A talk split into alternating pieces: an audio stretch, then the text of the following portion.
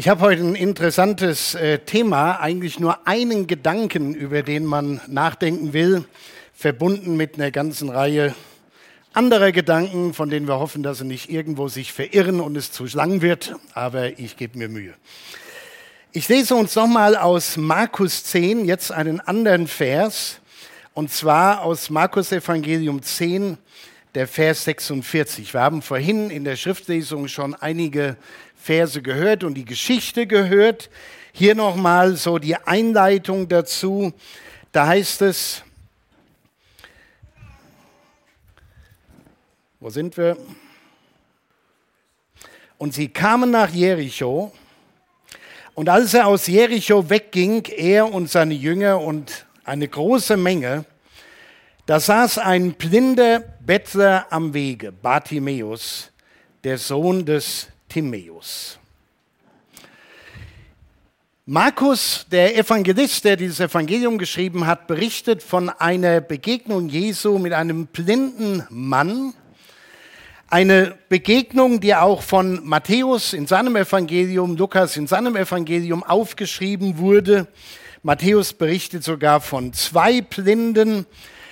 Was ich interessant finde, ist, dass Markus den Namen des Blinden erwähnt. Der kommt in den anderen Evangelien nicht vor. Das ist einfach nur ein Blinder. Einfach nur ein armer Kerl, der nichts sieht und dort sitzt. Markus nennt den Blinden in seinem Evangelium mit Namen Bartimäus, der Sohn des Timäus, wo immer in der Bibel oder in so alten Schriften Bar davor steht, ist nicht die Bar gemeint, sondern Bar heißt Sohn des, Bartimäus, Bartholomäus und so weiter. Das ist immer die, die Begrifflichkeit, um zu sagen, das ist der Sohn von diesem gewesen. Der sitzt außerhalb Jerichos am Wegrand und hat offensichtlich gehört, dass dieser Jesus, der in Jericho war und jetzt weiterzieht, vorbeikommt und er hat die große Erwartung, dass er ein Wunder an ihm tun kann. Er nennt ihn Sohn Davids und gibt ihm da schon eine göttliche Würde. Es heißt hier weiter im Text, und als er hörte, dass es Jesus von Nazareth war, fing er an zu schreien und zu sagen, Jesus, du Sohn Davids, erbarme dich meiner.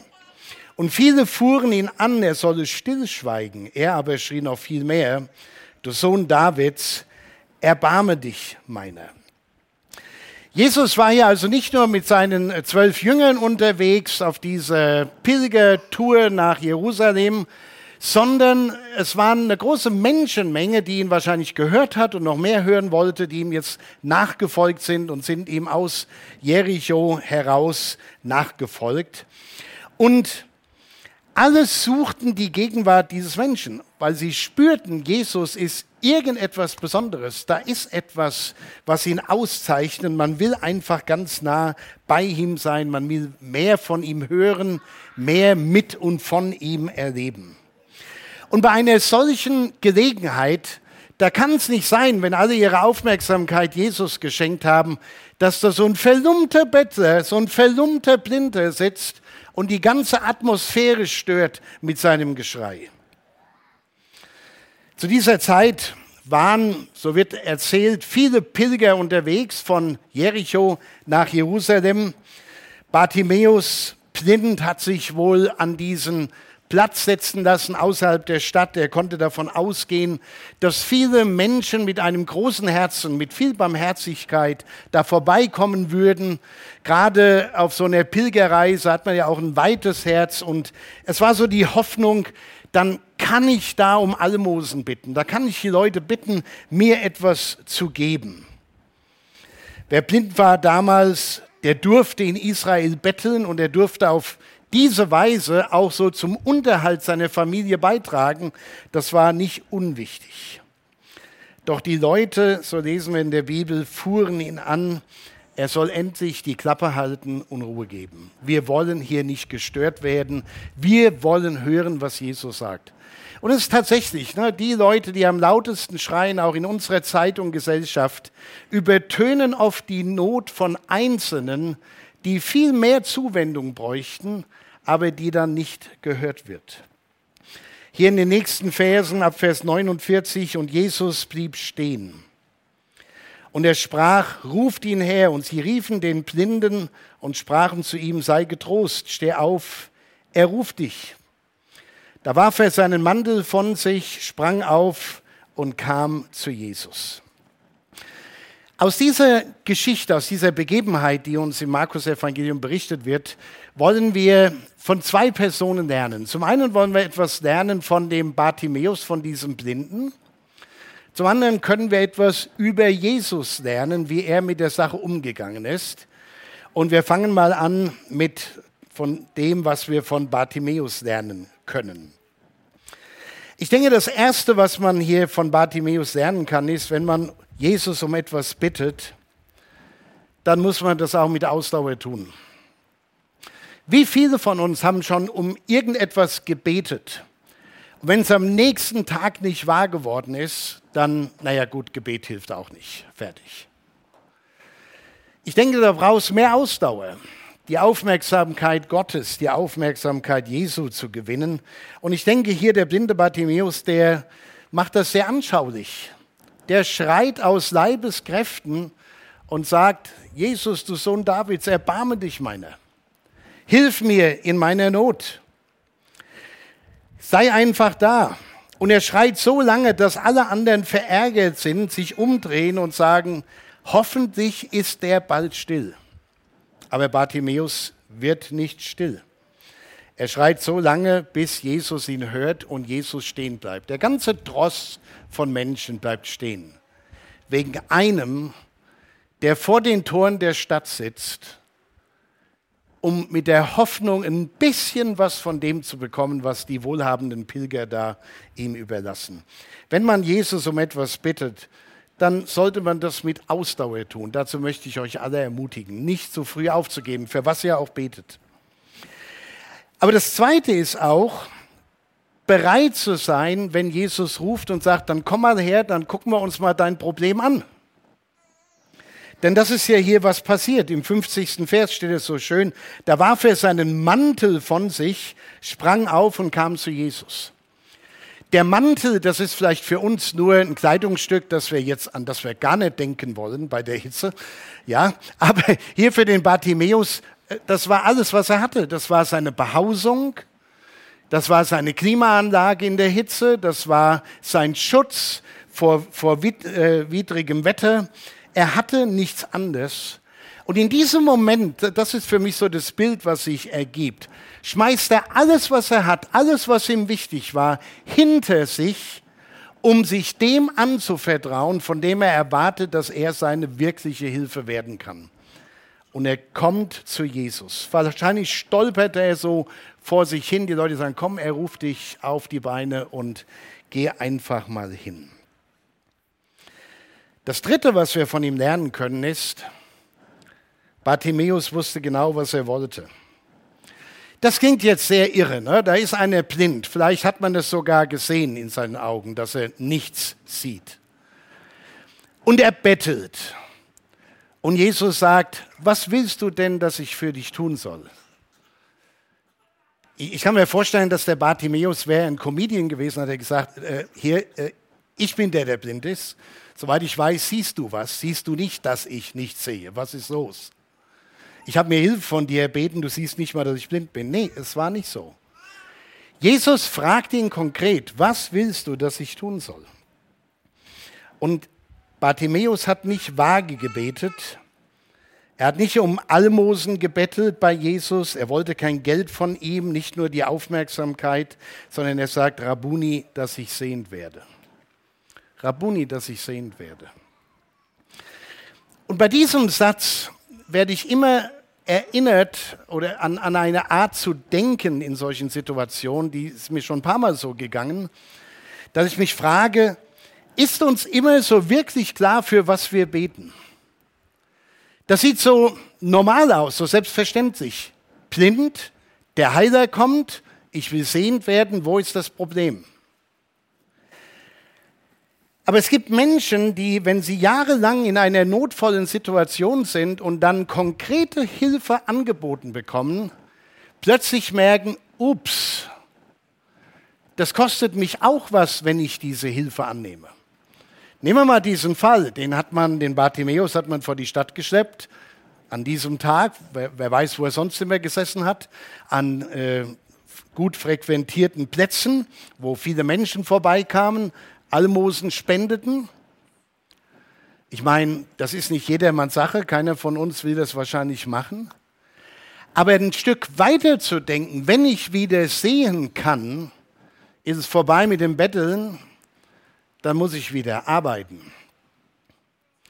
Und es gibt viele Leute, mehr als wir denken, die zwar über ihre Not klagen, aber wenn sie eine lösen will und sie merken, das kostet mich auch was, das hat Konsequenzen. Dann muss ich mein Leben umstellen. Es ist nicht nur, dass mir wieder die Augen aufgehen, sondern mein Leben muss umgestellt werden. Ich muss anfangen, meinen Tag zu meistern, Struktur ins Leben zu bringen, einer Arbeit nachzugehen, damit ich wieder mein Geld verdienen kann. Da sagen viele, naja, so schlecht ist es vielleicht auch nicht. Man findet immer welche, die einem helfen. So sind wir vorsichtig, für was wir beten, um das mal ein bisschen humorvoll zu sagen. Oft hängt auch was dran, was wir tun müssen. Aber hier in diesem Fall war die Botschaft ganz klar, was willst du, dass ich tun soll? Rabuni, dass ich sehend werde. Das vierte, was wir hier von Bartimäus lernen können, er hatte Glauben. Und zwar sagt er das nicht selbst, Jesus bezeugt das für ihn in, Vers 52. Jesus aber sprach zu ihm, geh hin, Dein Glaube hat dir geholfen. Dieses Vertrauen, dass ich dir helfen kann, ich Jesus, das hat dir geholfen. Und sogleich wurde er sehend und folgte ihm nach auf dem Wege. Das alles und sicherlich noch viel, viel mehr können wir von Bartimäus lernen. Aber es gibt auch eine ganz wichtige Sache, die wir von Jesus lernen in dieser Situation. Das ist eigentlich so das Hauptthema meiner Predigt, aber es wird deshalb nicht länger. Jesus war ja auf einer wichtigen Mission in dieser Welt. Auf dem Weg nach Jerusalem, seine Tage waren gezählt. Und jetzt musste im Grunde genommen jede Gelegenheit genutzt werden, mit Menschen ins Gespräch zu kommen, ihnen das Reich Gottes zu erklären, vielleicht das eine oder andere Wunder zu tun. Auf jeden Fall war es ganz wichtig, dass diese Zeit genutzt wurde, und es war ja schon in der letzten Zeit, die Jesus hier auf dieser Welt war.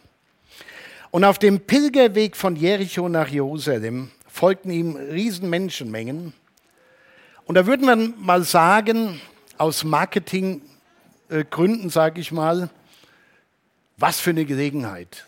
Endlich Menschenmassen, ich kann zu denen reden, ich kann denen das Reich Gottes erklären. Ich will dir nochmal verdeutlichen, warum ich überhaupt in diese Welt gekommen bin. Was für eine Gelegenheit. Und obwohl das so eine wahnsinnig super Gelegenheit war, geht Jesus nicht achtlos und schon gar nicht rücksichtslos an diesem einzelnen Menschenschicksal vorbei. Dieser einzelne bettelnde Mensch war in Jesu Augen ein wertvoller Mensch. Für die Israeliten war er nicht mehr wertvoll. Der war blind. Dem kann man nichts anfangen. Der kann nichts zur Gesellschaft beitragen. Aber für Jesus war er wertvoll. Und auch das ist eine Lektion aus der Lektion, die wir lernen können, dass für Jesus jeder Mensch wertvoll ist. Egal, was wir für eine Geschichte haben, egal, was wir alles schon verbockt haben, für Jesus sind wir wertvolle Menschen und solange wir hier in dieser Welt sind, kann er unser Leben erneuern und verbessern. Und deshalb, deshalb lässt sich Jesus hier nicht beirren und unterbricht seinen Marsch nach Jerusalem für diesen einzelnen armen, blinden Bettler. Und was wir hier über Jesus lernen können, ist, dass es immer bedeutungsvolle Momente waren, wenn er bei dem, was er eigentlich dabei war zu tun, unterbrochen wurde. Das ist sehr interessant. Immer wenn Jesus unterbrochen wurde, sind ganz markante, wichtige Dinge passiert. Das könnt ihr selbst mal, wenn ihr die Bibel lest oder die Evangelien, äh, nachspüren. Ich gebe euch mal so ein paar kleine Beispiele. Äh, hier bei dieser Begegnung mit Bartimäus, alle blieben stehen, alle wunderten sich, alle ärgerten sich tatsächlich. Und Jesus kümmert sich um diesen einen, der nichts sehen konnte. Oder in, Marco, in Matthäus Kapitel 9. Eine sehr spannende Geschichte wäre eine eigene Predigt, aber ich will nur mal ganz kurz zusammenraffen. Da kommt ein jüdischer Gemeindevorsteher mit dem Namen Jairus zu Jesus. Und er sagt, Meister, meine Tochter ist gerade gestorben, du musst sofort kommen, vielleicht kannst du noch was tun. Was für ein Glaube, oder? Der kommt zu Jesus, Menschenmassen um ihn herum und er bittet ihn, komm in mein Haus, kümmere dich um meine Tochter. Und was passiert in diesem Moment? In diesem Moment, wo ein, ein total verzweifelter Mann vor Jesus kniet und ihn bittet, komm in mein Haus, da merkt er, irgendwie ist eine Kraft von mir ausgegangen. Und es war in der Zuhörerschaft eine Frau, die seit zwölf Jahren eine furchtbare Krankheit hatte. Sie litt an Blutfluss. Sie hat ihr ganzes Geld den Ärzten gegeben, hat alles weggegeben, um gesund zu werden. Nichts hat geholfen. Und sie hatte diesen festen Glauben, wenn ich nur den Saum seines Gewandes anrühren könnte, dann werde ich gesund. Und dann hat sie sich an Jesus rangeschlichen, hat ihn angefasst, in der Hoffnung und in dem Glauben, wenn ich den berühre, dann werde ich wieder gesund. Und Jesus merkt es, spricht mit der Frau, sagt, dein Glaube hat dir geholfen. Und ich kann mir vorstellen, wie dieser Mann, der Jairus daneben steht und sagt, okay, ich stimme krank, bei mir ist die Tochter gestorben, was ist denn eigentlich schlimmer? Wieso nimmst du jetzt Zeit für, für diese Frau? Ob die jetzt noch ein Jahr leidet, da kommt es jetzt auch nicht drauf an. Nee, es passiert einfach. Jesus lässt sich unterbrechen. Und in, bei dieser Unterbrechung wird ein Mensch heil. Eine andere kleine Geschichte, dann äh, sind die Beispiele schon fertig. In Lukas Kapitel 19. Äh, da gibt es die Geschichte von dem Zöllner Zachäus. Äh, wir haben früher in der Kindersonntagsschule immer gesungen. Zachäus war ein kleiner Mann, ein sehr kleiner Mann war er. Er stieg auf einen Maulbeerbaum, denn der Heiland kam daher. So, da, da, da, da, da, da, da, da. So wie unser erstes Lied, hätten wir das heute schon mal singen können. wie auch immer, Zachäus war, das hört sich so goldig an, ne? so eine goldige Geschichte. Zachäus, der Kleine, auf dem Baum und Jesus kommt und hat ihn lieb. Der Zachäus war ein korrupter Drecksack auf gut Deutsch. Ein kleiner Kerl, der die Leute ausgenutzt hat, der für die Römer Zoll eingenommen hat und sich der Freiheit bemächtigt hat. Das merkt keiner, wenn ich da ein paar Prozente draufschlage. Der ist steinreich geworden, weil er die Leute übers Ohr gehauen hat. Und er war hier kein Römer. Aber an dem Tag, als Jesus nach Jerusalem kommt und er Wind davon bekommt, sagt er, den will ich sehen. Aber er war einfach zu klein, also steigt er auf diesen Baum und Jesus kommt vorbei, hat sicherlich ganz anderes im Sinn, ganz andere Pläne, guckt hoch zu dem kleinen Gauner und sagt, Zachäus, ich glaube, wir sollten mal miteinander essen. Der steigt vom Baum runter, lädt Jesus ein. Und diese Begegnung mit Jesus, bei der Jesus seine normale Route verlassen und sich hat unterbrechen lassen, diese Begegnung mit Jesus hat sein Leben so radikal verändert, dass er nicht nur alles zurückgegeben hat, was er den Leuten abgeluchst hatte, sondern darüber hinaus das wieder gut gemacht hat. Was für eine Veränderung. Und es sind immer großartige Dinge, die geschehen sind, wenn Jesus sich hat unterbrechen lassen. Oder denken wir an die Geschichte, die ich gelesen habe zur Segnung aus, auch aus Markus 10. Sie brachten Kinder zu ihm, damit er sie anrühre, die Jünger aber fuhren sie an. Kinder, kein Platz hier. Als aber Jesus sah, wurde er unwillig und sprach zu ihnen, lasst die Kinder zu mir kommen und wehrt ihnen nicht, denn solchen gehört das Reich Gottes. Jesus hat sich unterbrechen lassen. Immer und immer wieder und dann sind immer wieder tolle Sachen passiert. Wenn Jesus, wenn Menschen zu Jesus wollten, dann sah Jesus in diesen Menschen nicht die Unterbrechung, oder das Problem, sondern Jesus sah immer eine Gelegenheit. Der blinde Bartimäus war für Jesus eine Person, nicht ein Problem. Kinder waren keine Störenfriede, sondern Menschen, denen das Reich Gottes gehört. Und da will ich uns einfach mal so die Frage mit in diesen Tag und die nächste Woche geben, über die ihr selber mal nachdenken dürft. Wie gehen wir selbst denn eigentlich mit Unterbrechungen um, besonders wenn es Unterbrechungen sind, wo andere unsere Hilfe brauchen? Da hat jeder seine Erfahrungen gemacht. Ich will euch, wir haben noch ein paar Minuten Zeit, eine ganz persönliche Geschichte erzählen, wo ich mich nicht habe unterbrechen lassen und es hat mich lange, lange Zeit gequält. Wir haben damals, ich war hier noch junger Pastor gewesen und mit unserer Familie hatten wir auch äh, gut zu tun. Die Kinder waren klein und wir hatten endlich mal einen Abend, wo wir nur mal als Familie hatten. Da haben wir noch hier oben gewohnt. Und dann klingelt es an der Tür.